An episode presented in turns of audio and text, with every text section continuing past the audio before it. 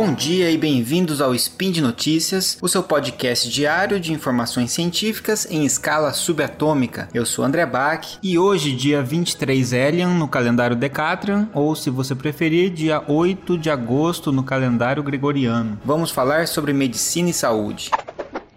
Speed Notícias.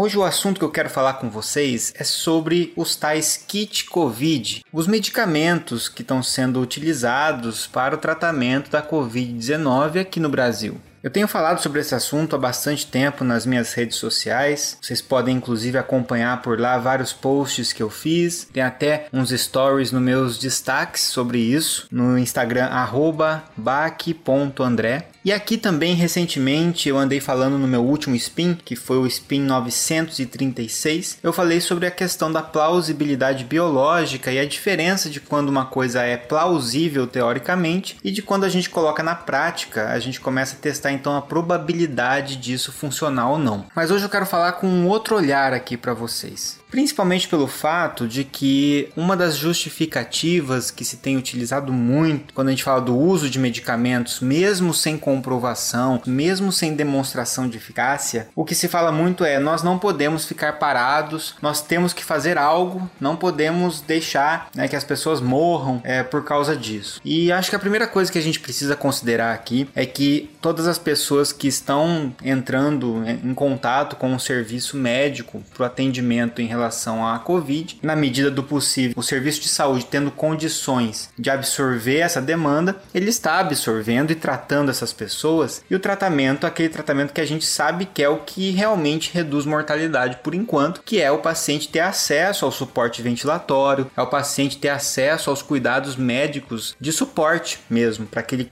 possa permanecer vivo e que a gente consiga, né, por exemplo, ter leitos de UTI e etc. Quando a gente fala de medicamentos, como por exemplo a cloroquina, a hidroxicloroquina, a ivermectina, a azitromicina, vitaminas, zinco e muitas outras substâncias que têm sido faladas, né, que têm alguma ação contra a COVID-19, a gente tem que pensar com um pouco mais de cuidado, um pouco mais de carinho mesmo nessa situação. Mesmo dentro do cenário da hidroxicloroquina, onde muita gente tem selecionado alguns artigos para tentar embasar que ela de fato funciona, é importante a gente saber que existem diversos tipos de artigo científico, diversos tipos de estudo. A gente falou bastante sobre isso no SciCast 380, quando a gente comentou sobre a relação da ciência com a, com a Covid-19. E os estudos que têm sido utilizados como argumento para a utilização da cloroquina são estudos observacionais e tem alguns problemas que decorrem disso. Eu recomendo vocês também ouvirem o spin de notícias do Marcel sobre ensaios clínicos randomizados e o porquê que a gente precisa de ensaios clínicos para determinar se um fármaco é eficaz, efetivo ou não. Bom, mas por que então todo esse desespero e todo esse alarde com a distribuição dos medicamentos, as pessoas pedindo por medicamento, uh, médicos prescrevendo esses medicamentos, cada um de um jeito, cada município adotando um protocolo diferente, um município falando para dar hidroxicloroquina, o outro mandando dar ivermectina, o outro mandando dar anita, aí mistura com azitromicina, quando não tem azitromicina é claritromicina, um monte de associações diferentes. Por que, que a gente está fazendo isso? Porque a gente está baseado numa cultura, que é a cultura do fazer fazer. Temos que fazer algo, mesmo que não seja útil, nós temos que fazer algo, senão a nossa sensação é uma sensação de impotência, de omissão. Muita gente tem prescrito para os pacientes porque fala que o paciente está cobrando do médico, né? Então, ah, o, o paciente já vem querendo o medicamento, pedindo, pressionando, e de fato isso está acontecendo. Mas acredito que se a gente puder explicar para o paciente que esse tratamento não tem comprovação, que está longe de demonstrar realmente alguma eficácia,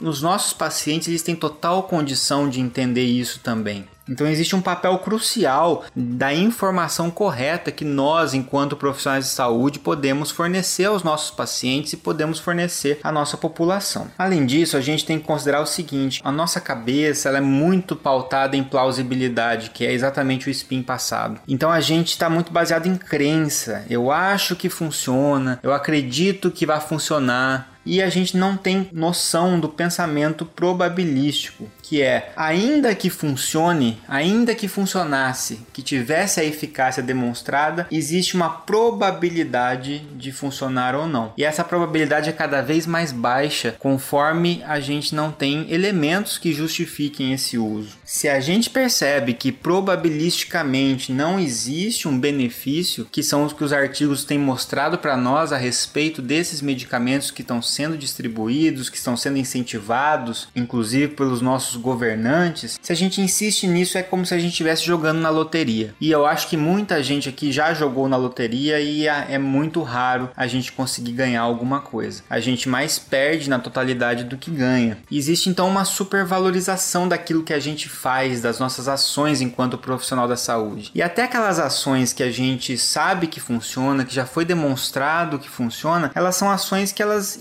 interferem na vida do paciente, mas não são todas, são raras aquelas ações que a gente faz que promovem uma mudança brusca na vida dos nossos pacientes. Então eu tenho que ter um pensamento calmo e racional, por mais que a gente esteja no meio de uma pandemia que gera muita angústia e muito desespero. Quando a gente tem hipótese de que algo funciona, então se eu acredito que um medicamento X ele é eficaz contra a COVID-19, porque eu vi os estudos in vitro que ele tinha alguma ação, ou porque o mecanismo de ação dele parece que pode funcionar contra o SARS-CoV-2, que é o, vírus, o coronavírus, o que eu preciso fazer primeiro então é fazer a minha hipótese. Então, se a minha hipótese é o medicamento X consegue tratar o coronavírus, essa é apenas uma hipótese, isso é um experimento. Para eu ter uma confirmação que isso realmente é verdade, eu preciso de um experimento que me mostre um resultado positivo no experimento, e experimentos bem desenhados. Enquanto eu não consigo demonstrar os resultados, a gente permanece com o que a gente chama de hipótese nula, que diz justamente o contrário, que vai dizer que o medicamento não funciona. Então eu não posso partir do pressuposto que o medicamento funciona, sair utilizando em larga escala e depois alguém tenta provar que não funciona. A ciência não acontece dessa forma. É o inverso. A gente sempre parte do pressuposto de que não funciona e depois talvez algum estudo consiga demonstrar que funciona. E aí vale a pena inserir na, na terapia. Por que, que a gente parte do pressuposto de que não funciona?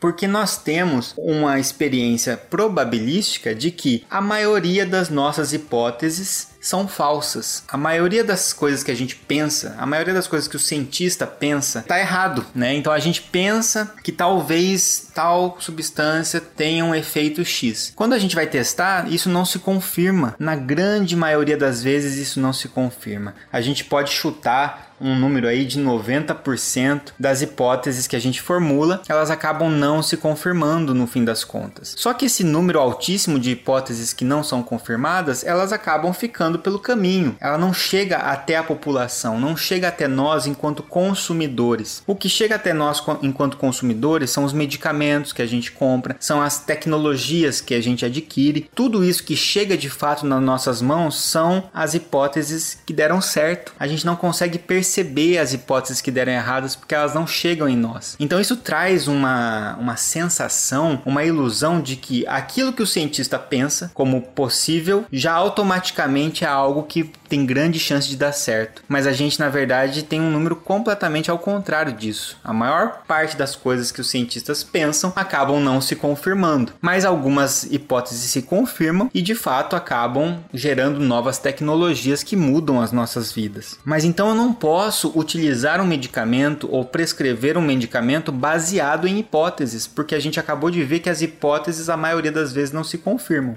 A gente acaba pensando que a, a ideia que chega nas nossas mãos, que aquele medicamento final que está na farmácia e serve para tratar uma coisa, já era a ideia final. E, e para chegar naquilo demorou muito tempo, demoraram muitos anos, etc. Então, se a gente se precipita nesse ponto, a gente tem uma chance muito maior de estar errado, de incorrer num erro. E por mais que a situação seja delicada e gere muita ansiedade, a gente não pode ficar errando mais do que acerta. E se a gente só pensa na hipótese e não tenta tenta fazer o experimento para confirmá-la, eu vou errar muito mais do que acertar. E isso gera consequências não intencionais. Quando a gente pensa que um medicamento pode fazer efeito, então eu acho que a ivermectina é útil para tratar COVID. Essa é a minha hipótese e é o benefício que eu estou tentando buscar. Mas se eu não tenho nada que confirme isso e o que a gente está vendo cada vez mais é que isso não tem realmente confirmação, eu, além de eu não ter o benefício confirmado, eu continuo com riscos de, de que apareçam efeitos adversos. Ah, mas a maioria das vezes as pessoas têm efeitos adversos leves. Tudo bem, é, ninguém está questionando a magnitude desses efeitos, mas os efeitos adversos, leves, moderados ou graves, e a gente sabe que tem pessoas que vão apresentar efeitos graves, por mais que seja minoria, são um custo que o paciente está pagando com a própria saúde ao utilizar um medicamento sem eficácia. O que eu quero dizer com tudo isso, no fim das contas, é: nós não podemos abandonar o pensamento racional por conta do cenário de pandemia que nós vivemos. Se a gente fizer isso, a gente vai incorrer em muito mais erros do que acertos. E se a gente errar no meio de tanta coisa que está acontecendo, se a gente errar demais, a gente vai acabar mais atrapalhando do que ajudando.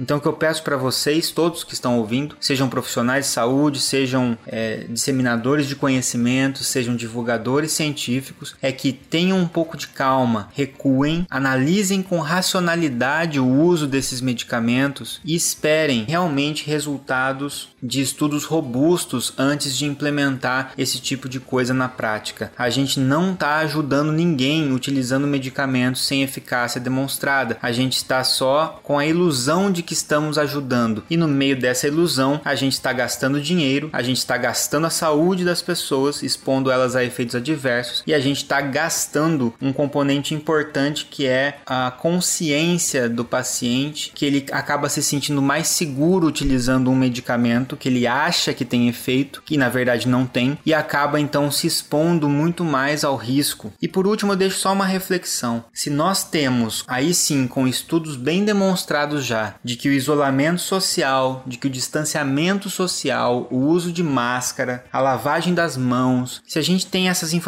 de que tudo isso previne radicalmente a transmissão, por que, que a gente está depositando a nossa confiança em um medicamento como a ivermectina, achando que ela previne algo, sendo que a probabilidade de ela prevenir algo é extremamente baixa, e a gente está deixando de lado aquilo que comprovadamente previne algo, que é uma mudança comportamental. Eu gostaria que a gente pudesse parar para refletir um pouco como a gente está numa sociedade onde a gente depende demais do papel do medicamento. Eu sou um farmacêutico falando isso. Eu, mais do que ninguém, me importo com o papel dos medicamentos e reconheço a importância dos medicamentos na nossa sociedade. Mas ele não deveria ocupar o papel central que ele ocupa e a gente acaba confiando mais num medicamento sem demonstração de eficácia para prevenção do que em mudanças comportamentais que de fato vão ajudar a barrar e diminuir a disseminação do vírus. Por fim, eu gostaria de lembrar que a grande maioria dos países que já estão inclusive saindo do pico da pandemia e muitas em muitos locais já estudando formas de reabertura com prevenção de segunda onda e tudo mais, enquanto a vacina está a caminho, conseguiram fazer isso sem a utilização utilização de medicamentos milagrosos, de promessas milagrosas de medicamentos que podem ou não fazer efeito. Então, por mais doloroso que seja assumir que não temos um tratamento eficaz ainda e muito menos uma pílula mágica de prevenção, entre usar esse tipo de substância e utilizar um amuleto mágico da sorte, não há diferença nenhuma. Só para vocês terem uma ideia, aqui no município, em Rondonópolis, tem colegas que atendem a população que falaram que, por exemplo, de 150 pacientes que foram atendidos com Covid-19, com o quadro da doença, 145 tinham tomado ivermectina. A grande maioria está tomando e, ao tomar, achando que está prevenindo alguma coisa, está se expondo mais. Bom, gente, é isso que eu gostaria de falar para vocês hoje. Não invertam o ônus da prova. Quem faz a afirmação deve comprová-la. Se eu estou falando que um medicamento funciona, eu tenho que mostrar que ele funciona. E isso não é através de funcionou comigo, funcionou com meu amigo, funcionou com a minha família, funcionou com o meu paciente. E também não é através através de estudos mal conduzidos ou estudos de desenho experimental inadequado. É através de ensaios clínicos. A desculpa de que não dá tempo de fazer isso já não é mais válida. A gente está há algum tempo já nessa pandemia e o estudo Recovery, que recentemente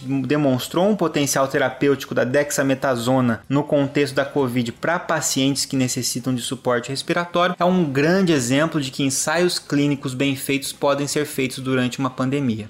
não prescrever esses medicamentos, não utilizar esses medicamentos, não indicar isso para um amigo, para um colega, para a família, não significa ser omisso. Ser racional e levar em consideração a evidência científica não é ser omisso. A gente vai estar sendo omisso se a gente fechar os olhos para as evidências científicas e prescrever e utilizar medicamentos baseados apenas na crença e pela cultura do temos que fazer alguma coisa. Fazer alguma coisa pode ser pior do que não fazer, dependendo de quão irracional seja o que eu estou fazendo. Um grande abraço a todos e até o próximo Spin de Notícias.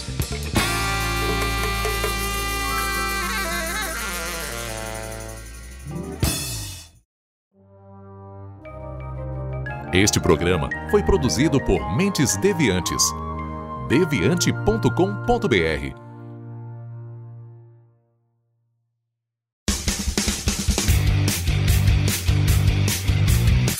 Cortes, edição de podcast.